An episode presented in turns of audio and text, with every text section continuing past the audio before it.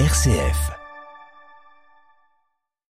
Chers amis, lors d'un entretien à France Inter le 7 février dernier, un candidat d'extrême droite s'est prononcé contre le port du voile dans l'espace public, affirmant que son refus ne concernait pas, selon ses dires, les bonnes sœurs qu'elles sont des professionnels de la religion, elles ne sont pas des gens comme les autres. La journaliste Sophie Lebrun de l'hebdo La Vie a fait une très belle interview de sœur Françoise Petit, supérieure générale des sœurs de Saint-Vincent de Paul, fille de la Charité. Celles-ci sont présentes dans 96 pays, sur tous les continents, mêlées à toutes les cultures, avec et sans voile, selon les situations donc.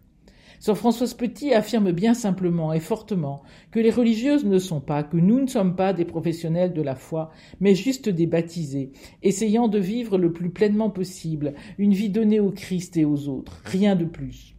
D'ailleurs, ajoute-t-elle avec plein de bon sens évangélique, je ne pense pas que ça existe des professionnels de la foi. L'habit ne peut être un absolu, juste un signe possible qui doit respecter la culture et l'espace public. Il n'est nullement fait pour provoquer, car le plus beau signe, ajoute encore la supérieure générale de la compagnie de Vincent de Paul, c'est notre attitude. Tout est dit. La vie religieuse, celle des femmes et celle des hommes, n'est au-dessus de personne. Elle n'est professionnelle de rien. Juste, autant qu'il est possible, chercheuse du Dieu de Jésus-Christ, avec bien d'autres. Désirant être un modeste et malhabile témoin de sa tendresse, de sa proximité avec tout homme délaissé, esselé, souffrant, désirant témoin de l'amitié de Dieu. Sur tous les continents, avec ou sans voile, avec ou sans habit spécifique, mais avec cœur et courage, la vie religieuse cherche à servir l'humanité de l'homme afin qu'il vive et soit solidaire, afin qu'il puisse croire et comprendre ce qu'il croit. Elle voudrait être signe que l'espérance n'est pas vaine, qu'au creux des tragédies humaines il est possible de traverser.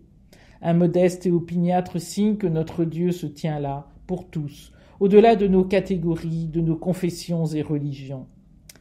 Invitant alors avec insistance au respect de chacun, de chaque tradition et de ses signes, dans la mesure même où ceci honore la liberté profonde de qui les porte, dans la mesure même où chaque tradition religieuse s'engage du côté du respect de tous, de l'intégrité, de l'inviolabilité de la conscience de ses membres et de tout autre.